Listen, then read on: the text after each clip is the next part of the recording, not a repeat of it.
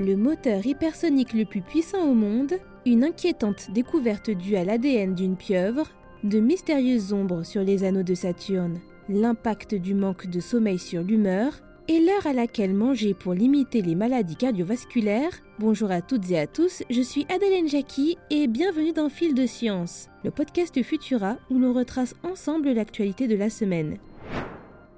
Cette nouvelle innovation d'un nouveau genre pourrait bien nous faire voler à une vitesse folle. Des scientifiques de nationalité chinoise auraient conçu un moteur hypersonique qui pourrait théoriquement permettre à un avion d'atteindre Mach 16, soit 16 fois la vitesse du son et à 30 km d'altitude. Une allure impressionnante qui pourrait faire de ce nouvel engin le moteur hypersonique le plus puissant au monde s'il fonctionne bien. Concrètement, Mach 16 équivaudrait à un peu plus de 19 600 km par heure, ce qui évaudrait à faire environ une demi-heure de vol pour un Paris-Tokyo comparé à la douzaine d'heures à faire actuellement. Le secret derrière cette prouesse, le moteur en question aurait deux modes de fonctionnement. D'une part, à détonation rotative, qui introduirait le carburant et le comburant simultanément et en continu, et d'autre part avec un fonctionnement à détonation oblique, qui cesserait de tourner et qui détonnerait automatiquement du combustible en ligne droite grâce à la vitesse de l'air. Cependant, les chercheurs seraient face à une complication. Le mode à détonation rotative deviendrait instable autour de Mach 7, ce qui impliquerait de lancer rapidement le mode à détonation oblique à cette allure. Par conséquent, les scientifiques exploreraient plusieurs options comme réduire la vitesse de l'air entrant de Mach 7 à Mach 4 ou moins pour que le carburant puisse être chauffé suffisamment pour l'auto-inflammation ou encore de modifier la structure interne comme le diamètre de la plateforme circulaire ou l'angle d'inclination de l'ongle de choc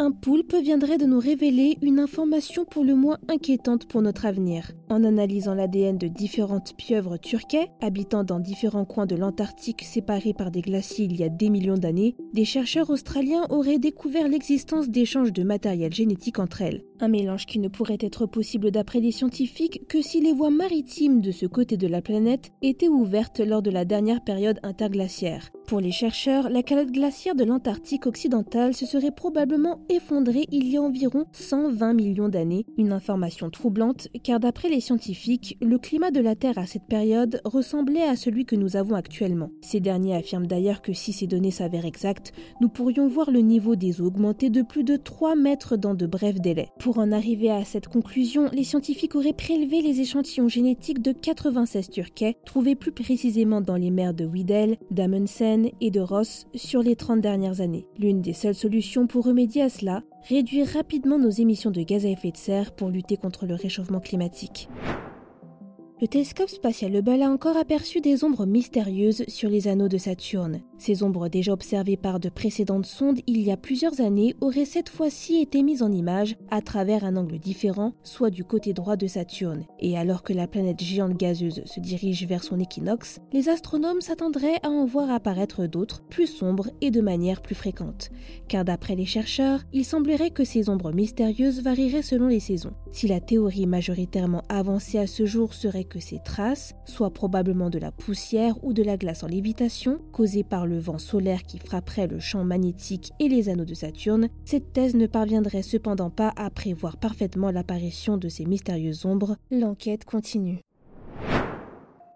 Seriez-vous de mauvaise humeur en ce moment? D'après une étude internationale, la cause pourrait être votre manque de sommeil. En effet, d'après cette dernière observation, un sommeil de moins bonne qualité ou de moindre quantité pourrait nuire au fonctionnement émotionnel, impacter les humeurs positives et exposer les personnes concernées à un risque plus élevé de symptômes d'anxiété. Pour en arriver à cette conclusion, les chercheurs auraient synthétisé pas moins de 5 décennies de recherche sur le manque de sommeil et l'humeur. Ils se seraient donc basés sur l'analyse des données de 154 études regroupant 5717 participants qui auraient vu leur sommeil volontairement perturbé pendant une ou plusieurs nuits. Ainsi, si les chercheurs auraient constaté de la fatigue chez les patients, ils auraient également observé un manque de gaieté, de bonheur et de satisfaction. Vous savez donc ce qu'il vous reste à faire pour égayer ne serait-ce qu'un peu vos journées?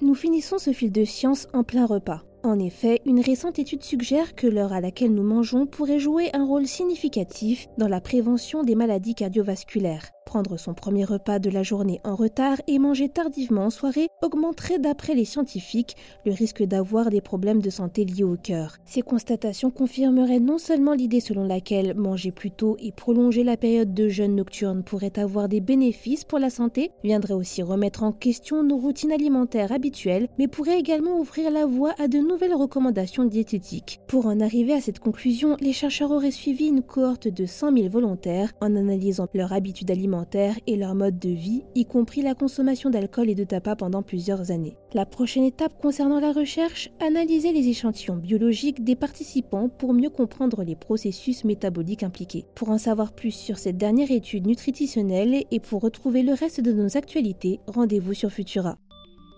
C'est tout pour cette semaine. Si vous nous écoutez sur les applications audio, pensez à vous abonner pour nous retrouver toutes les semaines et à nous laisser une note et un commentaire pour soutenir notre travail. Cette semaine, je vous invite à découvrir notre dernier épisode de Science ou Fiction, dans lequel Mélissa Lepoureau vous dévoile s'il est vrai que l'abus de chocolat peut causer des crises de foie. Quant à moi, il ne me reste plus qu'à vous souhaiter un excellent week-end. À la semaine prochaine.